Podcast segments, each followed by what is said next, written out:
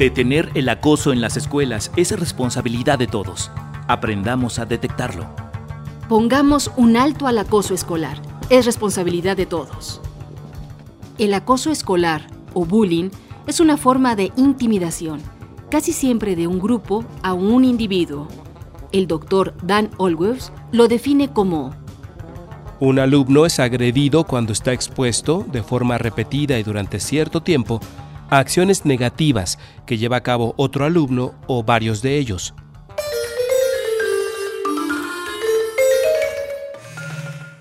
No quiero ir a la escuela. ¿Por qué? Tengo miedo. Vas a aprender y a jugar con tus amigos. No tengo amigos. Me empujan, me pellizcan, me ponen cola de burro. Mm. Ay, chiquito,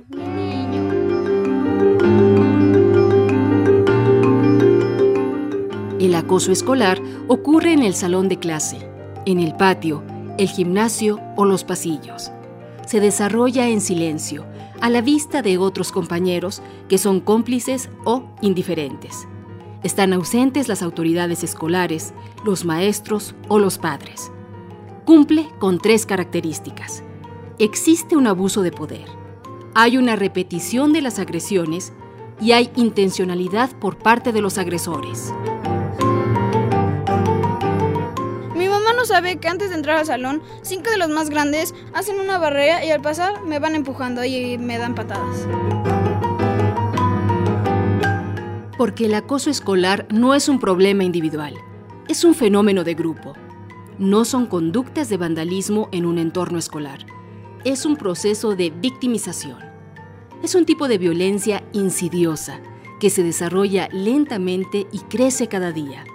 Vulnera los derechos de los niños a no ser sometidos a humillación y a estar seguros en la escuela.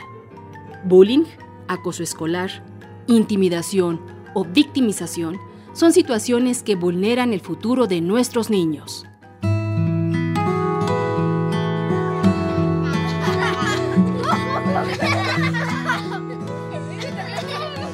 Pongamos un alto al acoso escolar.